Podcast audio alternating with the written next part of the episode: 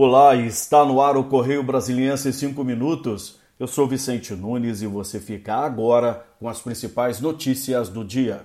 Hoje é segunda-feira, 22 de maio de 2023. Partidos do Distrito Federal tentam blindar o Fundo Constitucional. Em reunião marcada com 13 legendas, o presidente regional do PSD, Paulo Otávio, busca estratégia para evitar o congelamento do Fundo Constitucional do Distrito Federal, que garante recursos para a educação, a saúde e a segurança pública. A proposta de congelamento do Fundo Constitucional foi inserida no projeto do novo arcabouço fiscal pelo relator Cláudio Cajado. O governador do Distrito Federal, Ibanez Rocha, se mostra preocupado com as mudanças nas regras que podem deixar a capital do país sem recursos para atender às crescentes demandas da população por serviços públicos de qualidade.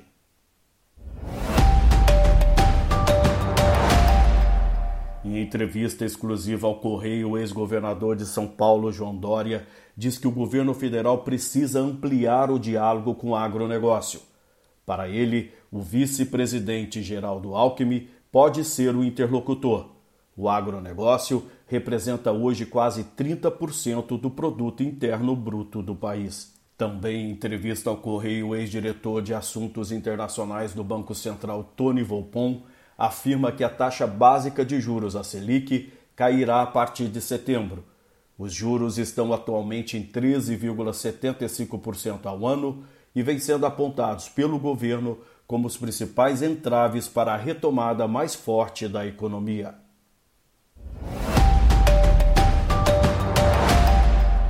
Em discurso após a reunião do G7, o grupo dos sete países mais industrializados do mundo, o presidente Luiz Inácio Lula da Silva disse que não foi possível encontrar o presidente da Ucrânia, Volodymyr Zelensky, porque o ucraniano acabou se atrasando para a reunião bilateral. Segundo Lula, Zelensky tinha muitos outros encontros com autoridades que estavam em Hiroshima, no Japão.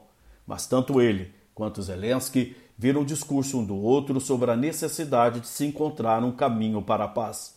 A guerra entre a Rússia e a Ucrânia dura mais de um ano. Para Lula, que teve agenda cheia de conversas nos dias em que permaneceu no Japão, o mundo precisa de paz.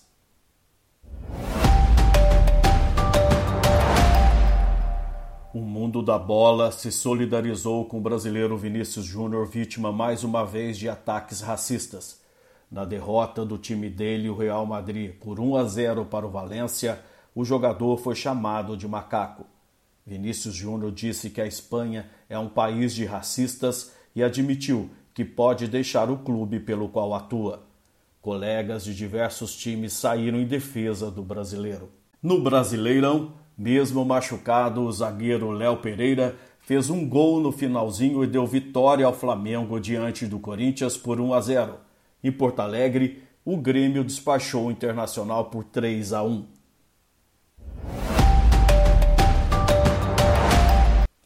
Um piloto de paramotor foi resgatado pelo Corpo de Bombeiros do Distrito Federal no final da tarde de domingo, após realizar um pouso forçado próximo à torre digital e a um campo de futebol em Sobradinho. Segundo o piloto, o equipamento que ele estava usando apresentou uma falha de funcionamento durante o voo e por isso precisou fazer um pouso forçado. Ao chegar ao local, os bombeiros encontraram o homem no chão com uma possível fratura no fermo esquerdo, osso localizado na coxa e com lesão no tornozelo direito.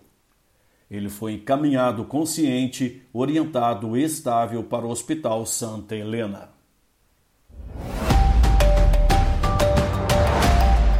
O Correio Brasiliense em 5 minutos fica por aqui. Até mais!